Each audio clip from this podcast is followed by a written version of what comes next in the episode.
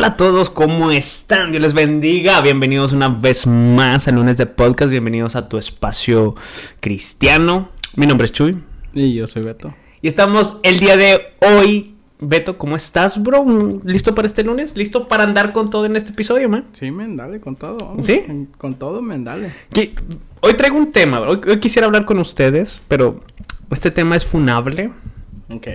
Este tema es, muchos lo conocen como discurso de odio. Ok. Ah, muchos quizás nos tachen de homofóbicos. ¿A ti? Porque, a ver, vamos a empezar ahí, bro. Vamos a empezar ahí, ya, ya, ya ahí. Vamos a empezar aquí. No generalices, a lo mejor a mí no. ¿Tú eres homofóbico? No. ¿Tendrías un novio gay? Tendría que ser gay, no creo que sea novio heterosexual. Ok, vamos a, vamos a poner esta pregunta. Bola corviada. a ver. ¿Tendrías una novia que antes fue un hombre? Ay, no. Porque eres transfóbico, ¿qué, bro? Probablemente. ¡Oh, señores, lo escucharon! significa? Beto es transfóbico. no, hombre, estamos bien funados ya ahorita, bro. Pero bueno.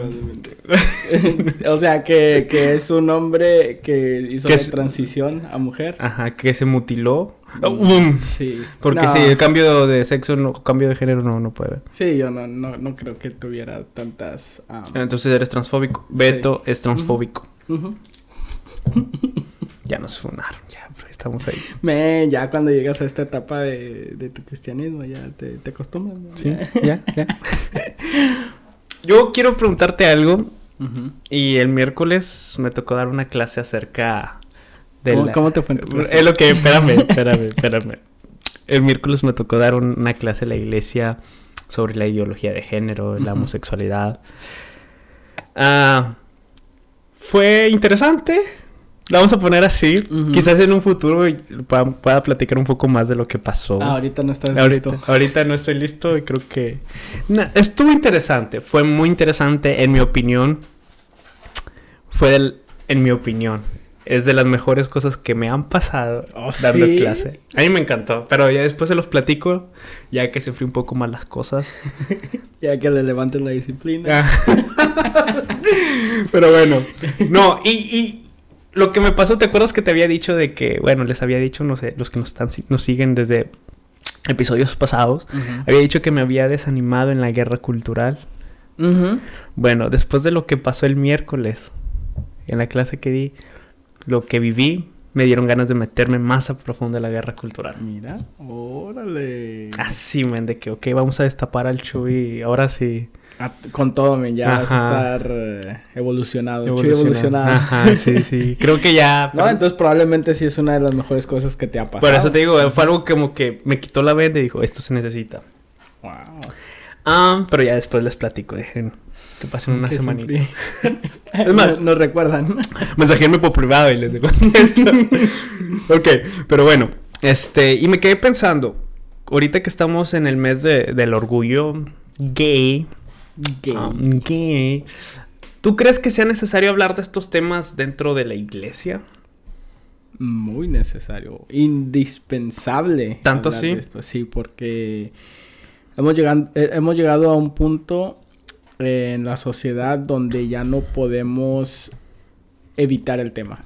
Ya no, no es algo de que, ah, es, es, ah, es opcional. Sí. Eh, porque antes eh, ese era el caso, de que era opcional, si, no, si hablabas de tales cosas, muy bien por tu iglesia, y si no, pues no pasaba nada. No era, no era de que ya estuvieras expuesto a, tales cosas tan fácilmente como lo es hoy. Pero el día de hoy, si, lo, si, si la iglesia trata de evadir temas de tal, o sea, magnitud, creo que sería hasta, hasta algo peligroso para los jóvenes. porque la, la, primera experiencia que van a tener con, con, estas cosas vendrían siendo ya allá en el mundo, donde, donde se los pintan de una manera de que es así de que sé tú mismo y te aceptamos por quien tú eres y, y, no te vamos a decir, no, no te vamos a decir nada si tú tienes alguna preferencia sexual que a lo mejor es un poco rara o, que esa que hasta, hasta poco tiempo es considerado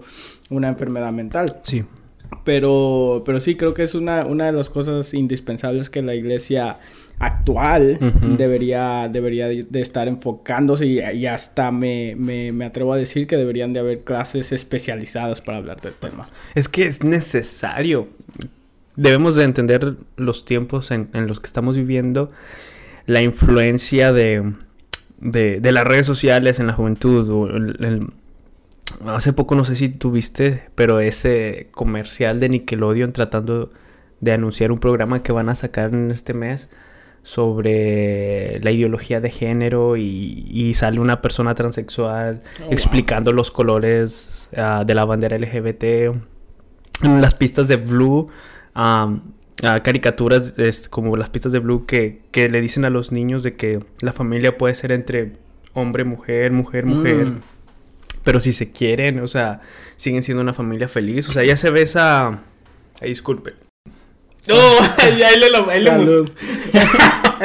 ahí le muteas, bro. Ahí le muteas, ahí. Pero, pero sí, hemos visto que lentamente se han estado infiltrando ya este, este tipo de doctrinas. Así como de que, como que están tratando de que no nos demos cuenta, pero es evidente. Sí. es algo evidente y ahorita sí ya estamos llegando al punto donde ya orgullosamente lo están lo están uh, promocionando como no y, lo están imponiendo porque es otra cosa o sea esto no es una propuesta este, esta ideología no es una propuesta sino es una imposición tanto por las redes sociales por la educación por el lenguaje porque manipulan el lenguaje es por eso que no nos dicen homofóbicos o sea están manipulando el, el, lenguaje o lo que estamos diciendo ahora quizás es discurso de odio y para nada es discurso de odio están manipulando el lenguaje. Y sí, yo estoy contigo, creo que la iglesia debe, debe de reaccionar.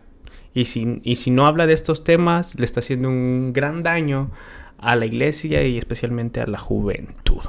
Sí, porque no todos los jóvenes van a ser tan así de, de que se quieran preparar ellos mismos. Porque en nuestro caso fue de que yo recuerdo cuando esto apenas era, era reciente, hace, hace unos pocos años que yo recuerdo haber tomado un interés por, por unas personas que yo conocía. tenía, tenía personas que eran homosexuales cercanas a mí y yo quería aprender más del tema. Entonces eso me llevó a mí en lo personal a leer libros, artículos, datos científicos y todo eso. A básicamente empaparme lo más que podía para, para los tiempos que se, que se iban a venir. Que en ese entonces no, o sea, no, no se sabía que iba a ser de esta magnitud hasta si no hasta recientemente, pero porque eso del, del, homosexualismo siempre, siempre ha existido. Entonces no era como de que yo dijera, ah, me, me tengo que preparar para los siguientes años que van a venir. No, sino que fue como ah, también como guianza de Dios de decirme, hey, prepárate con estos temas, porque van a ser importantes. Y entonces eso fue lo que me llevó a mí en lo personal a, a indagar más sobre el tema. Pero si eres un, un, un, adolescente, o sea, como, ¿por qué te va a dar interés? a menos de que seas homosexual tú mismo o que este, tengas ah, tipo como, como esa curiosidad sexual, no vas a indagar por, a indagar por ti mismo sobre estos temas. Entonces, el, si, si, la iglesia toma ese primer paso para, para, para exponerlos y prepararlos para, sobre ese tema, no una vez que ya se los presenten, ellos ya sepan todos los datos, ya sepan que a lo mejor no es pecado, que, que, ya sepan lo, la verdad, lo que sea la verdad y que ya estén uh, bien preparados para cuando a ellos les pregunten sus amigos, él les pueda saber responder. Y algo que mencionaba yo, eh, muy, muy a favor de lo que tú dices, algo que yo mencionaba en la clase que di el pasado miércoles, es de que estas clases cuando se los dan a sus hijos toda esta información de acerca, cuando tú le hablas acerca de la ideología de género y de la homosexualidad a tu hijo desde una perspectiva científica y bíblica, o sea, cuando tú empiezas a hablarle esto a tus hijos es como si lo estuvieras vacunando contra, la, contra las ideologías de mm. afuera.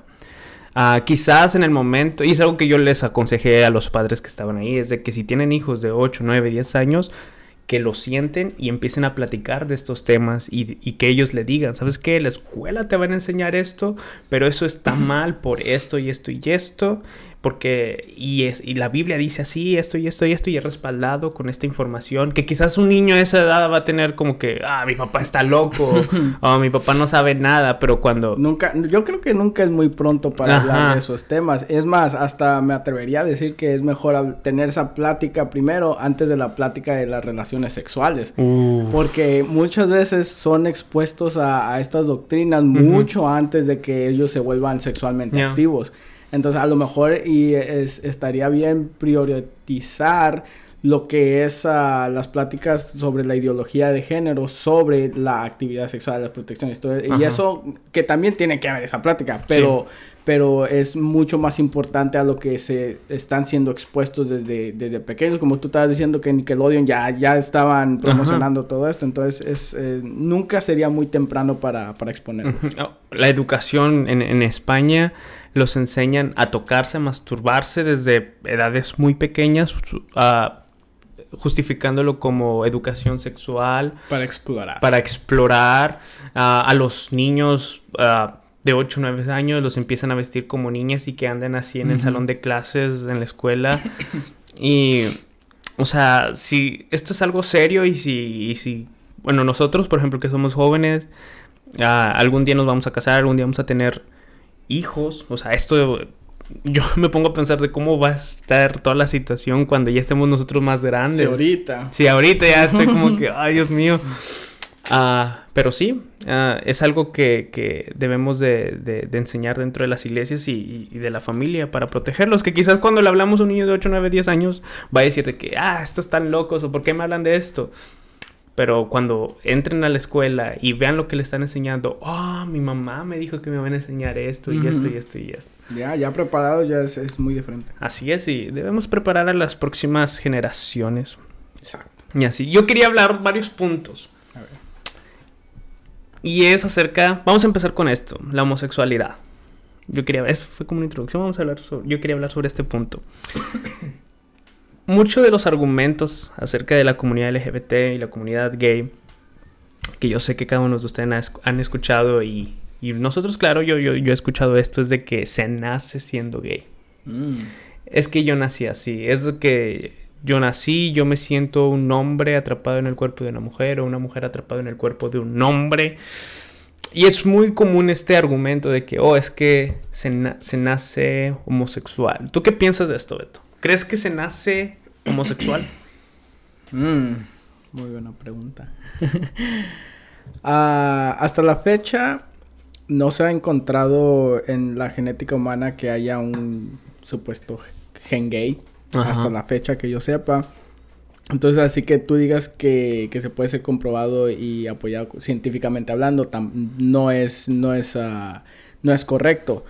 Pero sí se, ha, sí, sí se han ha visto varios tipos de argumentos como los que estabas mencionando de que hay, hay niños pequeños de muy temprana edad, estamos hablando de dos, tres años, que ya empiezan a, comportarse afeminadamente si son niños o, o, muy masculinamente si son niñas lo cual es muy normal. Eso no es, no es nada fuera de lo normal porque los niños son niños. Ellos no saben lo que es, lo que es ser afeminado o no ser afeminado. Y por ende también hacen cosas que son malas porque ellos tampoco no saben qué es lo bueno, qué es lo malo, no saben qué es lo eh, compartir. Porque son niños, porque no entienden, uh, no han tenido suficiente exposición hacia, hacia algo, un, algo social, no han tenido e-, esa, esa interacción con otras personas. Pero eso fácilmente se puede, se puede ir corrigiendo a cómo van los años. Cuando un niño está actuando afeminadamente, yo he visto varios casos de padres que le dicen, de que no, no tanto de que los reprenden o, que los, los maltratan porque son afeminados, sino que le dicen, hey, ¿sabes qué? Esto no en lugar de esta muñeca, ten este carrito, está bien. Y yo sé como que a eso, eso ante los ojos de, de la comunidad LGBT es, es, es, así como imponiendo dominio y, no dejarlos hacer lo que quieren ser. patriarcado opresor. oprimiendo los sentimientos del niño. Entiendo el punto de entiendo cómo puede verse de esa manera, pero no, la intención del padre jamás va a ser esa, jamás va a ser el el oprimir a su propio hijo. ¿Por qué haría eso? Sino que lo está, lo está haciendo su tarea como padre. Lo está, lo está, le está enseñando las cosas que son buenas y las cosas que no son buenas. Y entre eso, pues también ah, está incluido lo que es ah, actuar, actuar apropiadamente ante la sociedad que le va a demandar que haga eso. Eso anteriormente. Ahora ya está, estamos viendo los cambios que, que si eres ah, gay, pues tampoco no, no, no, no es tan, no se ve, ya no se ve tan mal como se veía antes. Pero para responder la pregunta. Sí, sí, sí, sí, sí. Perdón que me fui por una gran tangente. Ajá. Pero para responder la pregunta, yo creo que al final del día no importaría mucho. No importaría si se nace o no. Ajá, si se nace, si se nace siendo gay o no, al final del día todos nosotros como cristianos sabemos que vamos a batallar en la vida con mil cosas. Ya siendo, ya sea nuestra nuestra inclinación sexual, ya sea nuestra actividad sexual, ya sea tentaciones van a haber todos los días. vamos a ser tentados con nuestras propias concupiscencias. Exacto, entonces, pero eso no nos da a nosotros la libertad de, de, de pecar cada día simplemente porque nacemos siendo pecaminosos, porque eso es bíblico, de que nacemos ya con el pecado inculcado entre, en, en nosotros. Sí pero no por eso la Biblia nos da un pase para decir, ¿sabes qué? Si está bien, eh, así naciste. Entonces, sino completamente lo contrario. La Biblia nos dice que deberíamos de estar actuando en contra de, las, de los deseos carnales. Si nuestro deseo carnal es, es, ah, la atracción hacia el mismo sexo, la Biblia misma nos dice que deberíamos de estar luchando en contra de estos sentimientos. Igual como lo, con la actividad sexual, que si, si ya sea a fornicación o adulterio, también te dice que debes de batallar contra esos deseos sexuales. Y sí, bajo una perspectiva bíblica creo que no hay problema si un día, imaginemos, ahora lo que nos dice la ciencia es de que no hay, no existe el, el, el, gen gay, lo que se le conoce así. Pero si un día, imaginen un futuro, en un mundo posible, este, en un multiverso, en un multiverso. Ya no he visto Loki, ahorita lo voy a ver, bueno, bueno, Este, ya me perdí. Ok, no, bajo una... Puede encontrar un gen gay. Sí, en caso de que, que sí se encuentre en un futuro, quizás, este, no, no veo que vaya en contra de las escrituras, porque al finalmente bajo la cosmovisión cristiana es de que nosotros nacemos en pecado. Romano dice que no hay quien busque a Dios, no hay quien haga lo bueno, ya está dentro de nosotros esa naturaleza, esa naturaleza pecaminosa. Pero imponiéndome a investigar sobre eso de que realmente se nace gay, encontré varios estudios. Ok vamos, vamos a... Yo hizo tarea hoy. Ajá, claro. Encontré varios estudios. Y estos, estudios estos estudios fueron ah, basados en gemelos. Mm. Porque una manera para ver si se nace homosexual, una manera importante es ver el, caso de los se le conoce como el caso de los gemelos. hay, hay, en inglés hay uno que se, se le conoce como el, el nature versus uh, nurture que es básicamente ah, y los gemelos son una unos unos ah, ah, ejemplos perfectos que usan muchas veces los científicos para, para poder calar cosas de que si si se nace o solamente es algo que es inculcado ya después. Es, interesante. Sí, es eso es estos estudios es, se trata de eso, de que, qué cosas vienen en la genética y qué cosas son comportamientos aprendidos por su medio ambiente. Entre uno de los estudios del caso de los gemelos, bueno, déjame explicar un poco el caso de los gemelos. Los gemelos ah, tienen 100% identidad genética, o sea, son muy similares, son similares al 100%. Y si una persona nace, supongamos, ah, si la homosexualidad viene a través de un gen gay, ah, un cambio de hormonas o no sé, el otro gemelo debe ser gay. En teoría. en teoría, debe ser gay. Entonces, es el, este es el caso de los gemelos y uh, un maestro de anatomía llamado Milton Diamond. Saludos, Milton Diamond. Yo sé que no estás viendo, bro. Saludos. La carnita gran... se, va, se va a armar, se va a armar. Gran ayuda a tu estudio. Sí, sí, sí, sí. sí. Lo platicamos, lo estudiamos juntos y... Coautor. Sí, sí, sí, sí, sí, sí, de nada. bueno, Milton Diamond analizó el caso de los transexuales que tenían hermanos gemelos. Okay si esta conducta obviamente fuera, fuera genética, fuera de genética, pues este, la concordancia debería ser del 100%, o sea, el 100% iba a pasar. Pero los resultados de estos exámenes de estos estudios es de que solamente el 20% de los casos el otro hermano también era gay o transexual. Uf. O sea, esto quiere decir que el 80% de los hermanos no se identificaban. La gran mayoría. y, y, esto llegó a la conclusión de este estudio es de que la experiencia personal es lo que más influye en que una persona se declare gay o transexual. Tiene mucho sentido. ¿Quieres otro estudio o Aviéntame otro estudio. Ahí va, ahí va, mira, aquí la traigo, aquí la traigo, bro. Ahí va. Uy, ahí voy. quiero ver las fuentes, quiero ver las ah. fuentes. Hay otro estudio que eh, se realizó en Australia alrededor del año 2000 por el psicólogo J. Michael Bailey. J. Michael Bailey. Saludos, J. Michael Bailey. J. Michael. Tío, ¿cómo andamos? ¿Todo bien? Bien, sí, está bien la familia. bueno. Eh, el, año 2000 antes se me hacía que era hace muy poquito. No, bro.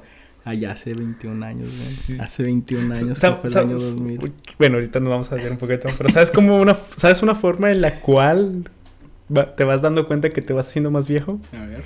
Es que cuando estás llenando tu algún documento personal y te piden tu fecha de nacimiento y tengas que poner tu fecha de nacimiento, nada más estás swipeando mucho. sí. De que, ok, ok. Cierto, soy, el 96, así que... 94. Ya. ok, bueno, bueno. El año pasado.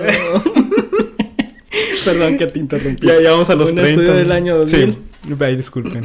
Uh, en, el, en, en, el, año 2000, este psicólogo Michael Bailey hizo en Australia. Bailey. Bailey, gracias. Tenés más, te lo voy a dar y compartirme para que tú lo pronuncies mejor. J. Michael Bailey. J. Michael Bailey. Ok. Nombre de actor. Perdón, ya no, no Sí, ya, ya, Ok.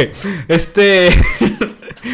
Eh, en Australia, este psicólogo utilizó una base de datos en todo un país de Australia para ver si los gemelos que se declaraban que hay transexuales, sus hermanos gemelos también lo eran, para encontrar ese, ese, ese gen homosexual. Y al final de todo, no lograron establecer un gen común que lleve a tener una conducta homosexual.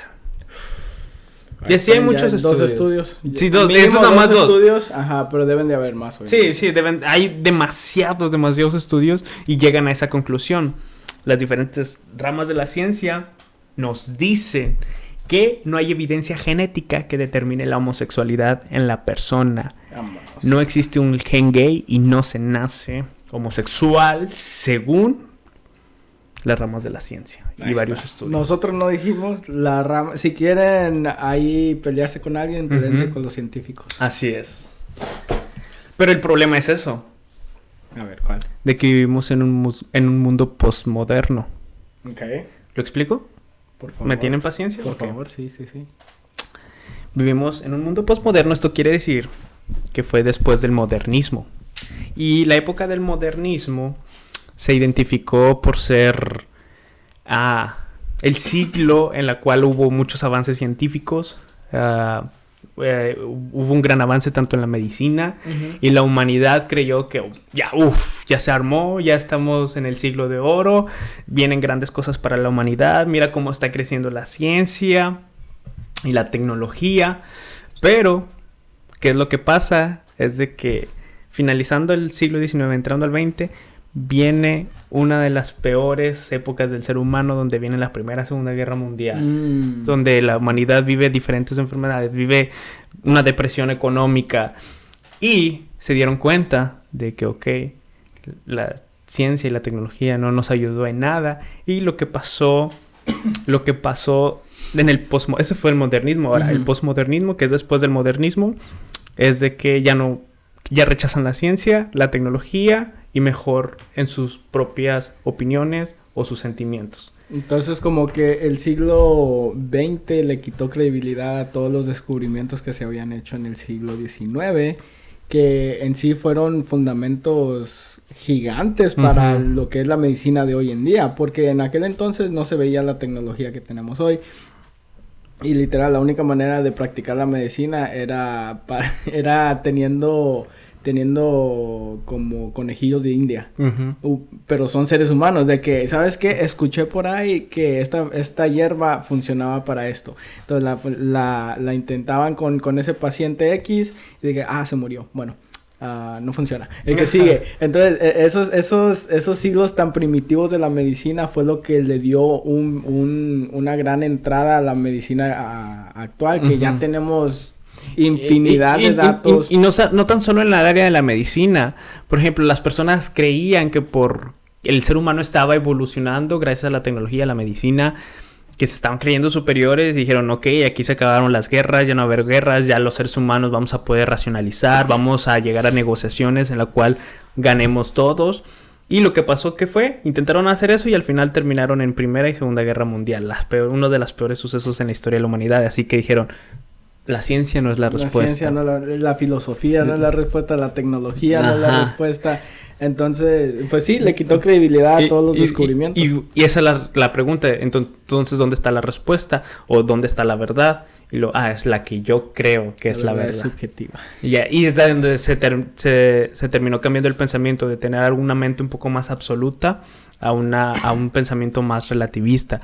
De que, oh, es, es ya no es tanto lo que dice la ciencia, sino es tanto como yo me autopercibo, o lo que yo creo, o lo que yo me siento. Y es por eso que muchas veces podemos tener estudios que digan que no se nace homosexual, pero ahorita en estos tiempos, lo que más vale, el argumento que más vale es cómo tú te sientes, cómo, tus experiencias, cómo tú te sientes, pero dejando a un lado lo que dice quizás la ciencia no nos vayamos tan lejos, ahorita que está reciente eso de la pandemia, había muchas personas, más de las que me gustaría creer, que no creían en, la, en, la, en las vacunas. Decían que había ah, líquido, líquido de rodillas, y que traía 5G, y que era la marca de la bestia. Me dio con ganas que tuviera 5G, ya sé, no, póngamela. Pero hasta, de hecho, hasta la fecha se pueden ver muchas personas que todavía no creen en, en, lo que es la vacuna o las ah, medidas para ah, prevenir, uh, atraer la, la enfermedad, aún siendo que venía también de, de, médicos, de científicos que nos decían que también se, se, equivocaron aquí y allá, pero en, en, si lo vemos en un punto de vista ya un poco más alejado, vemos de que en sí ellos saben de lo que están hablando, ellos eh, han dedicado toda su vida a, a, sobre una materia que muchas personas que están en Facebook solamente le quitan credibilidad a, a ese, a, esa, a ese médico que, que pasó toda su vida estudiando y solamente se van por el blog de de somosliberales.com o no creas las mentiras, vivimos en un patriarcado.com. Ya, y, y, solamente como, como estas estas historias ya caben, caben más en la narrativa de ese individuo, entonces ya mejor se van por, dicen, esta historia que cabe en mi narrativa o esta otra que va completamente en contra de lo que yo creo, dicen, mm", y entonces ahí es donde se van y se, y se van encontrando en sí mismos esas personas que, que, que piensan igual, y entonces se, arme, se arma esa como comunidad anti-vax que se le llama. Ajá, sí, es esa pues es que el, es por, el posmodernismo nos llevó de un pensamiento un poco más objetivo a un pensamiento más relativista, tanto en el área de que no le queremos hacer caso tanto a la ciencia, por ejemplo, en estos datos, este, en estas estadísticas, o en la moralidad. Y es por eso que, de que hoy está este pensamiento de que, oh, es conforme yo me siento, si yo me autopercibo, entonces, este, yo puedo operarme o mutilarme cuando es totalmente no debe de ser así. Anteriormente se le conocía esto como disforia de género. Fíjate, es, es algo curioso que, que antes, en, digamos en el, en el siglo XVIII y XIX, se generalizaba mucho a los cristianos por ir mucho en contra de la ciencia y viceversa, que la ciencia estaban peleadas. estaban peleadas y si creías en uno no podías creer en el otro y en cuanto ya más recientemente estamos viendo que ahora los cristianos son los mm. que nos estamos inclinando un poco más a la ciencia y aquellas personas que están en contra del cristianismo simplemente dicen, ¿sabes qué? Mi opinión y esto y otro y ya no le dan esa credibilidad necesaria a los científicos y a todos los estudios que se han hecho por una razón, para, para tener datos y para informarnos más. Entonces es algo curioso que se, que se ha ido. Fíjate cómo, sí, y sí es cierto, cómo ha cambiado todo como tú decías anteriormente, la ciencia hacía de menos al cristianismo y el cristianismo hacía como que no importante la ciencia. Exacto. Y ahora, frente a todas estas ideologías, las ciencias tiene que agarrar al cristianismo para defender una verdad y el cristianismo también para defender una verdad tiene que agarrar la ciencia. Ahí está, ahí está. Mm. Una revelación, ahí está una Buena revelación, revelación, revelación profética. Ahora, vamos a terminar con esto. ¿Cómo crees tú que vaya a terminar todo? Ahorita estamos viendo la situación. No, no, no, no, no. tu vida. Porque tengo varias teorías. no, o sea, vemos la, la cómo está, está, está esta ideología creciendo rápidamente. Ah, la están imponiendo. Quizás a lo mejor me gustaría hablar el próximo episodio sobre la persecución al cristianismo por la imposición de la ideología de género. Ok. Bueno, bueno, es la otra semana.